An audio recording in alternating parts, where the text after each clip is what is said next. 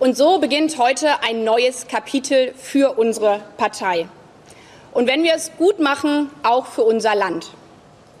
Wir haben eine klare Idee einer Kanzlerschaft für Deutschland. Ich möchte heute hier mit meiner Kandidatur ein Angebot machen für die gesamte Gesellschaft. Als Einladung, unser vielfältiges, starkes, reiches Land in eine gute Zukunft zu führen. Dafür sind, so ehrlich müssen wir sein, Veränderungen nötig. Und wir können diese Veränderungen. Wir müssen sie aber auch machen.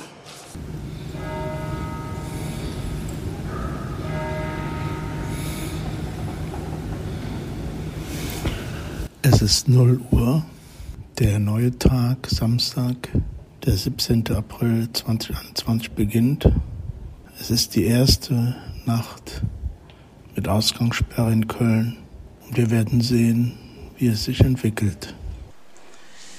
Guten Abend und herzlich willkommen, liebe Hörerinnen und Hörer, zu unserer 15. Episode des Podcasts Vom Wachsaal in die Gemeinde. Es ist eine sehr politische Woche in unserer Republik. Erstmals eine eigene Kanzlerkandidatin von Bündnis 90 Die Grünen in ihrer 40-jährigen Geschichte. Ich weiß nicht, der wievielte Versuch der CSU ins Zentrum der Macht der Republik zu gelangen, ist gescheitert.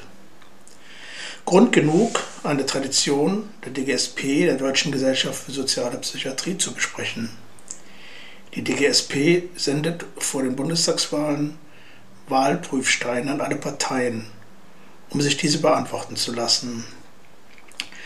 2021 allerdings ist dort ein einheitliches Anfrageverfahren parteiübergreifend eingeführt worden und erst ab dem 1. Juli 2021 ist mit Antworten zu rechnen. Ich bleibe dran. Versprochen.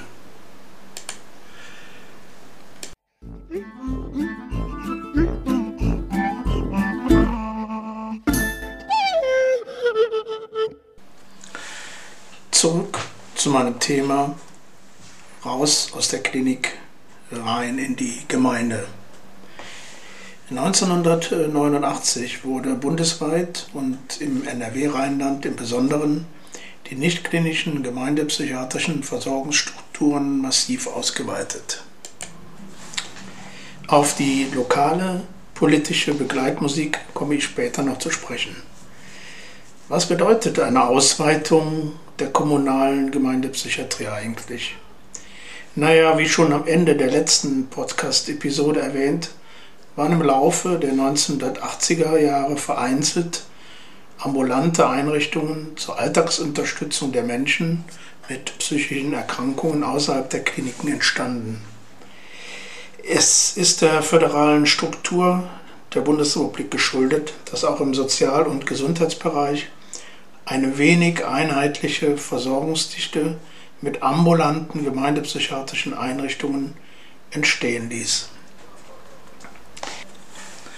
Ausgerechnet eine Drucksache, nämlich die Drucksache 8-2565 des Deutschen Bundestages brachte gehörig Schwung und Dynamik in die psychiatrische Landschaft.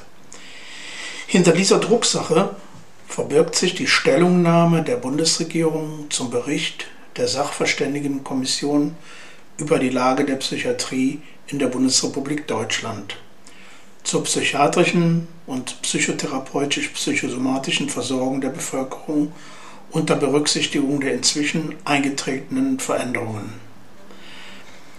Von 1970 bis 1975 hat die Psychiatrie-Enquete-Kommission, wir sprachen schon mehrfach darüber, akribisch auf über 1600 Seiten aufgelistet, welche skandalösen Zustände in der deutschen Psychiatrie herrschen und wie Abhilfe geschaffen werden kann.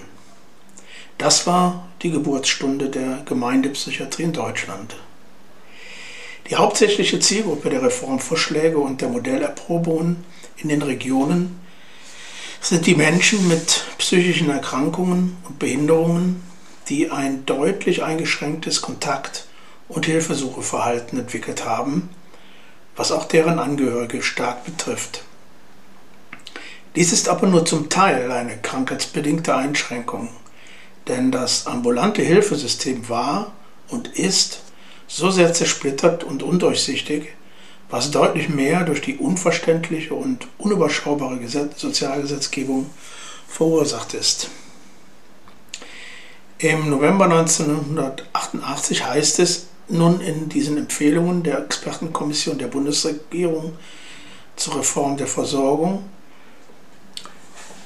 übrigens waren an dem Modellprogramm 14 ausgewählte äh, Regionen in der Bundesrepublik in sechs Bundesländern von 1980 bis 1985 mit zunächst beabsichtigten 500 Millionen D-Mark, am Ende aber runtergekürzt auf 260 Millionen D-Mark gefördert.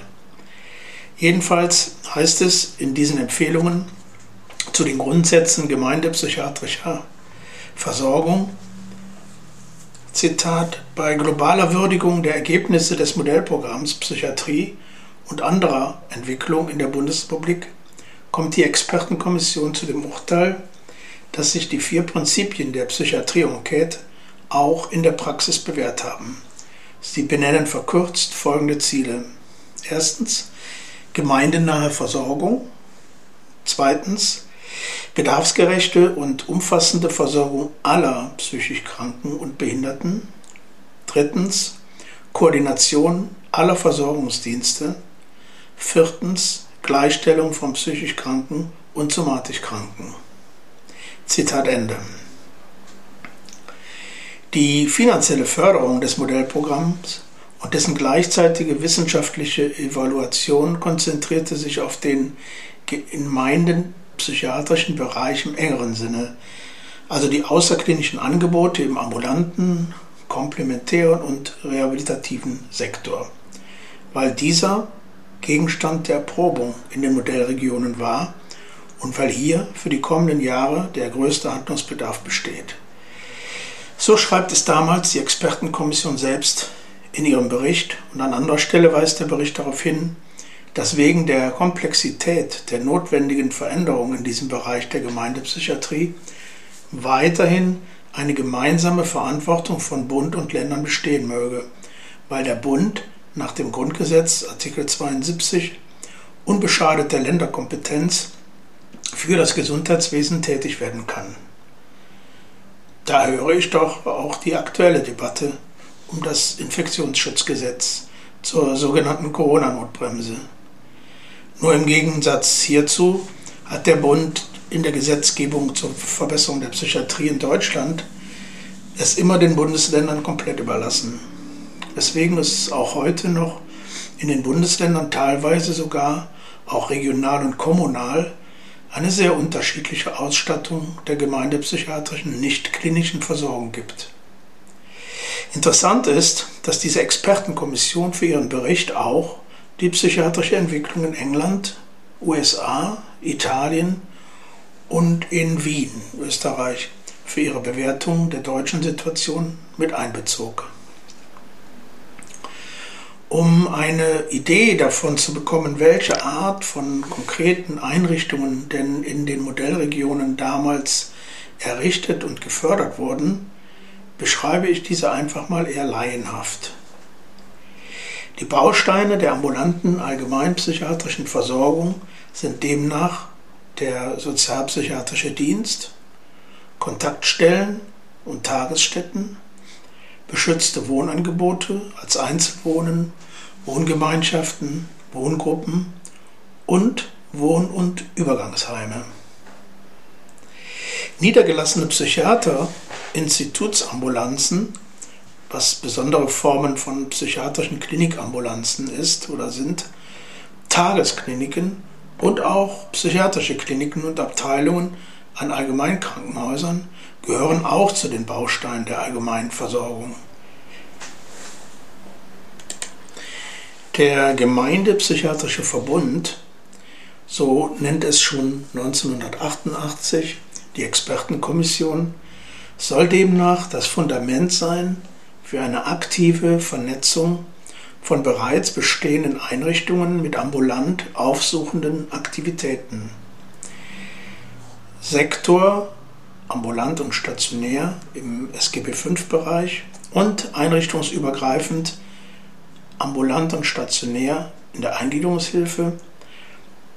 Die bilden gemeinsam den Gemeindepsychiatrischen Verbund. Also das war 1980, 88 war es ja schon sehr weit, umfassend und netzwerkorientiert gedacht. Respekt. Dass aber diese Art von Verbund nicht ohne die bestehenden unterschiedlichen Finanzierungsformen gedacht und geplant werden kann, hat sich in den Folgejahren bis heute bitterlich gezeigt. Werden doch die Hilfen der Behandlung, also von niedergelassenen Ärzten, Psychiatern in dem Fall, Kliniken und andere in dem Bereich wie Ergotherapie und ähnliches, äh, werden diese doch in der Behandlung eben einfach und bequem über die Versichertenkarte abgerechnet, sprich Krankenkasse. So sind die Angebote der sogenannten Eingliederungshilfe, das sind also die ganzen anderen außerklinischen, nicht klinischen Angebote wie Kontakt- und Beratungsstellen, Tagesstätten, betreutes Wohnen und so weiter. Hier sind diese Angebote, aber bedürfen diese Angebote besonders äh, komplizierter Antragsverfahren, die immer voraussetzen, dass jede Nutzerin in ihre, also ihre Einkommensverhältnisse offenlegen muss und, dies, und diese Hilfe nur erhält, wenn ein geringeres oder ein geringes Einkommen nicht überschritten wird. Alle anderen müssen diese Art von Hilfen selbst bezahlen, außer eben die Hilfen über die Krankenkasse. Und das sind typischerweise eben Krankenhausleistungen und die der niedergelassenen Ärzte. So ist unser System.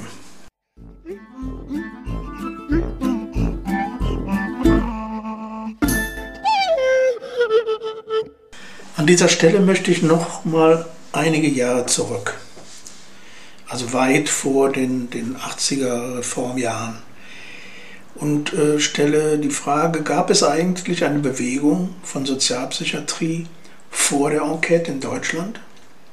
Also weit vor 1975, also auch weit vor dem Naziregime. Ambulante, institutionsgebundene psychiatrische Versorgung ist so alt wie eine sich als wissenschaftlich verstehende Psychiatrie. So formulierte es äh, Haselbeck, der auch zwei weitere Modelle beschreibt, die ich an dieser Stelle noch mal ganz kurz darstellen will. Das ist einmal das sogenannte Erlanger Modell, was praktisch als Außenfürsorge der Anstalt konzipiert wurde und von dort aus die geschlossene und offene Fürsorge zu verbinden versuchte. Also praktisch ambulant und stationär würde man dann heute sagen.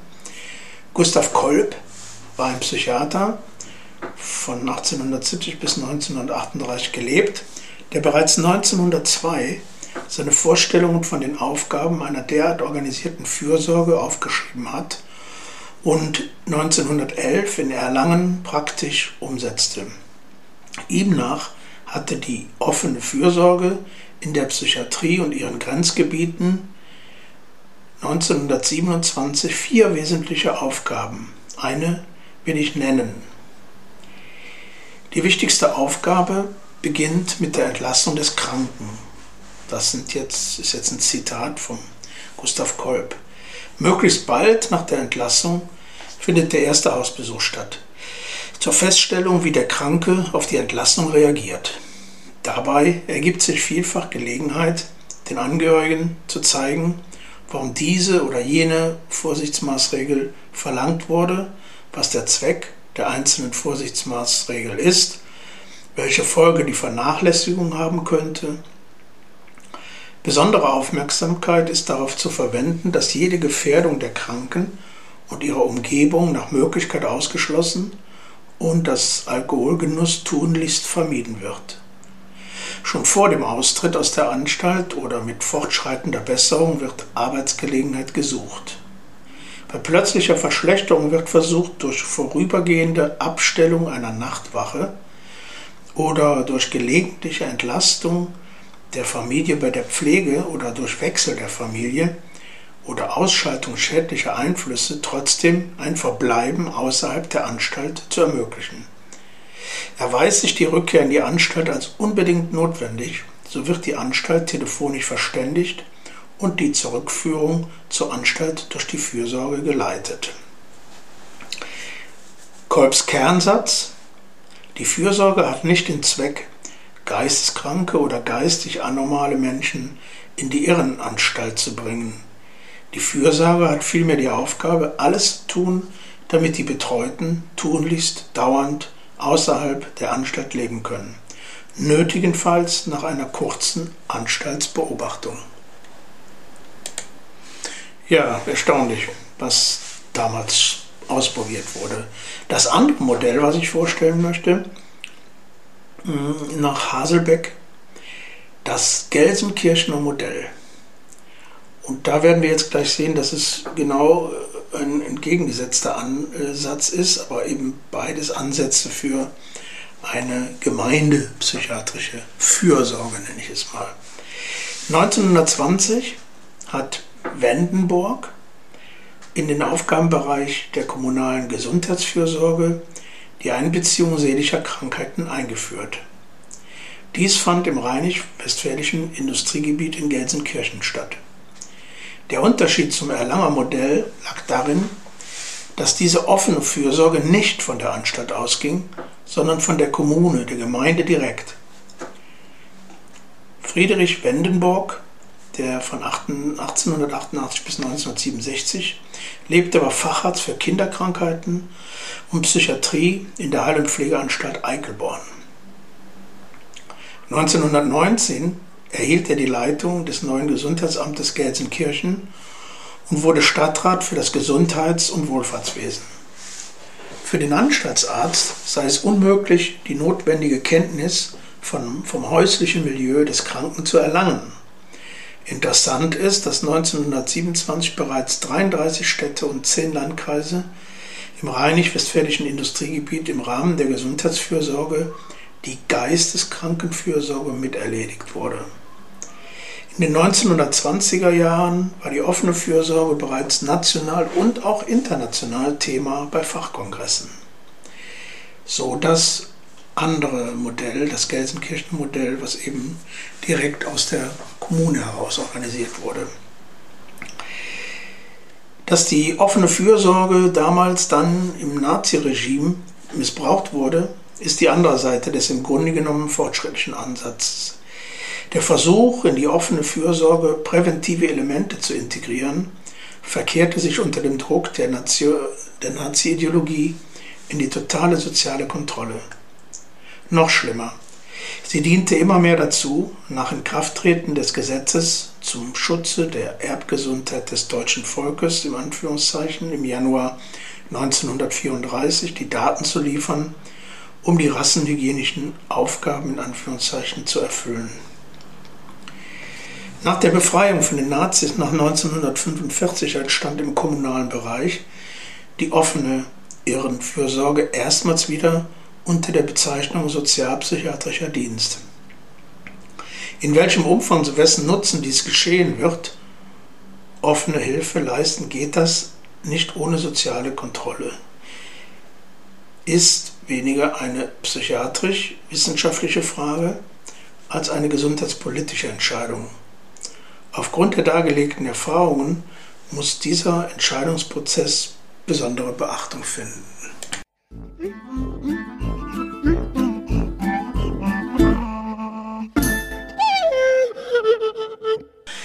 Zurück in die 1980er Jahre.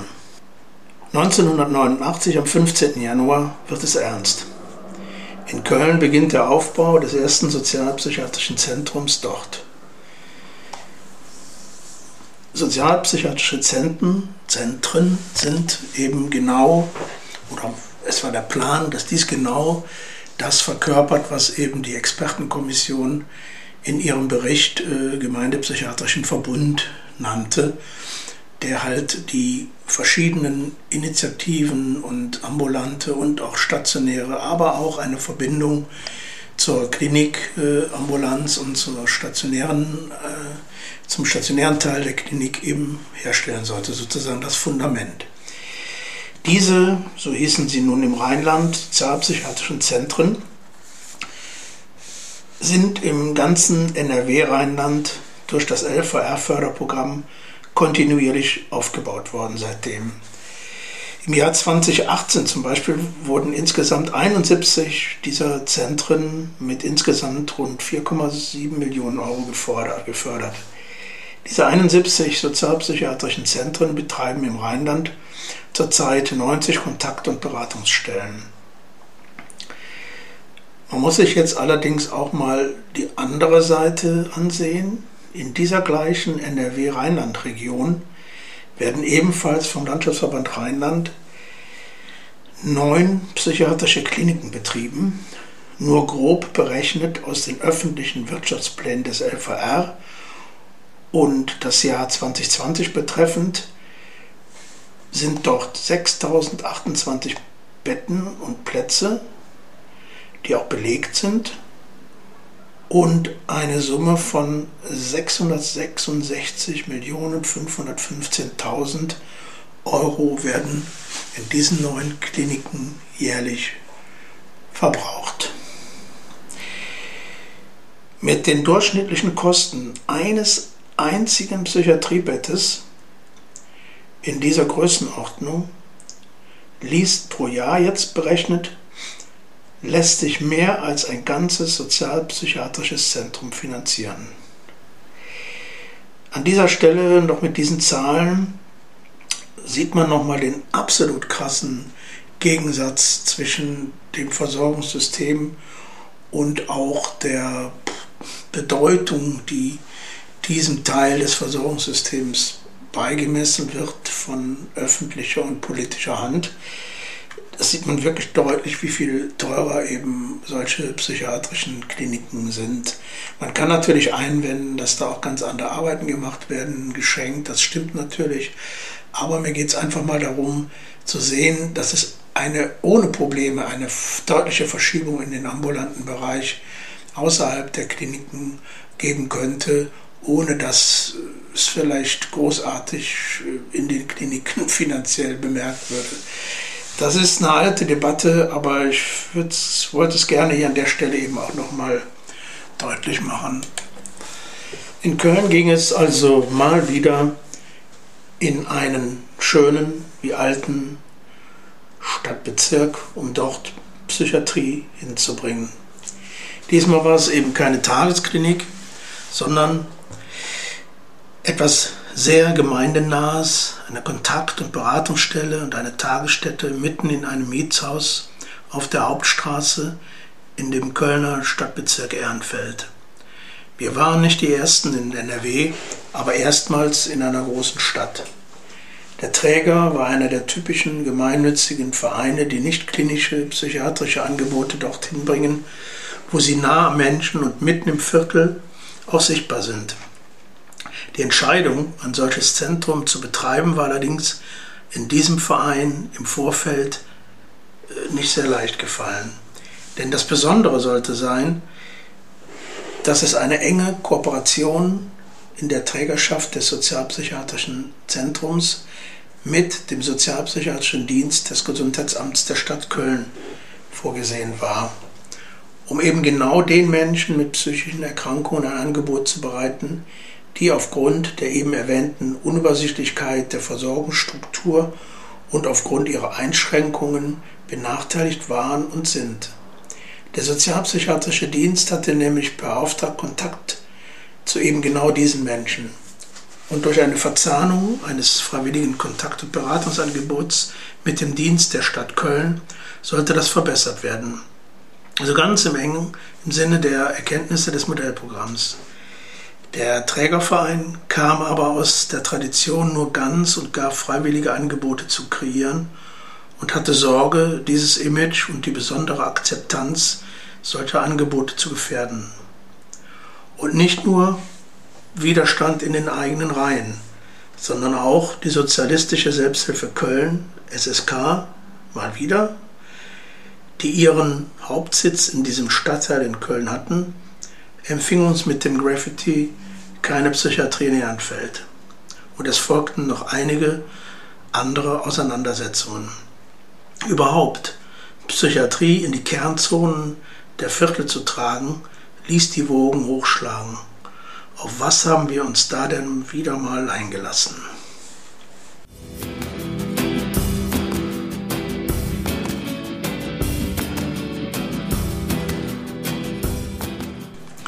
Hallo Bernd. Hi Klaus.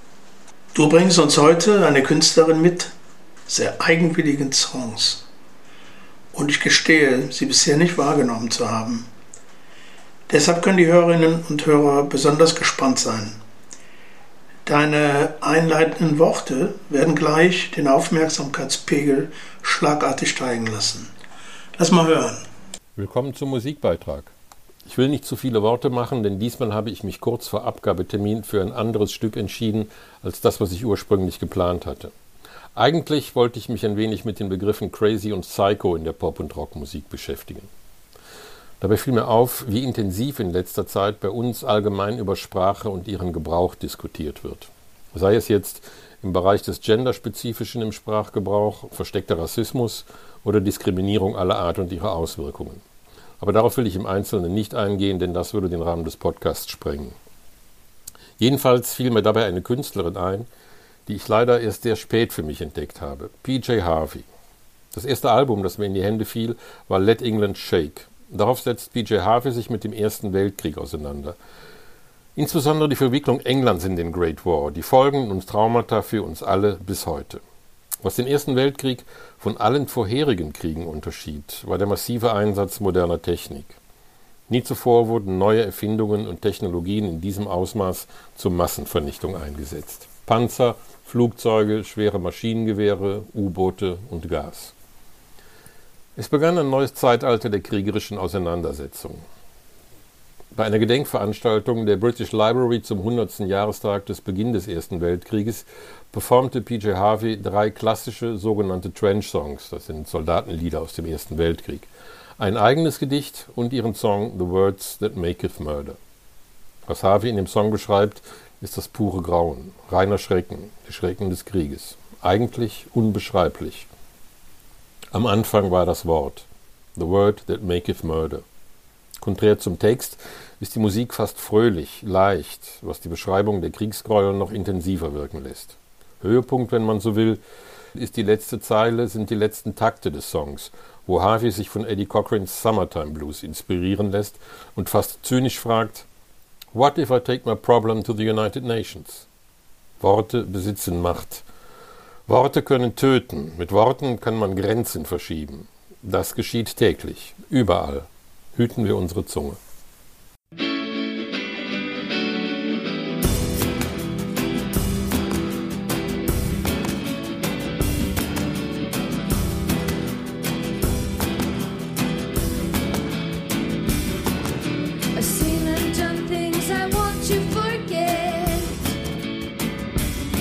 I've seen soldiers fall.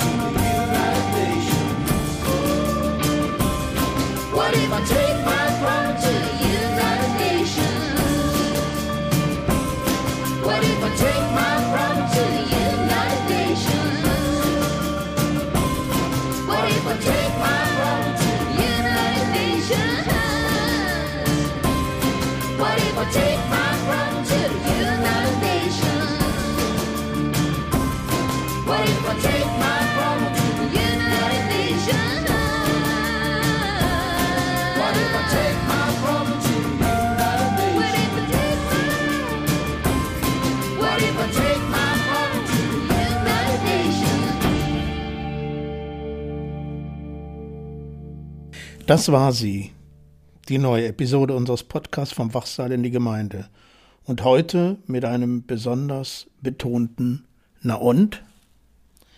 Die nächsten Episoden, in den nächsten Episoden geht es weiter mit der spannenden Geschichte des Marsches in die Gemeinde. Aber ich kann euch schon verraten, dass einige sehr interessante Gesprächspartnerinnen, oh, da haben wir wieder das Sternchen, ihre Bereitschaft erklärt haben, bei den nächsten Episoden dabei zu sein. Ihr, aber auch ich, können gespannt sein. Bleibt uns treu und empfehlt uns gerne weiter. Soweit und bis in 14 Tagen. Tschüss.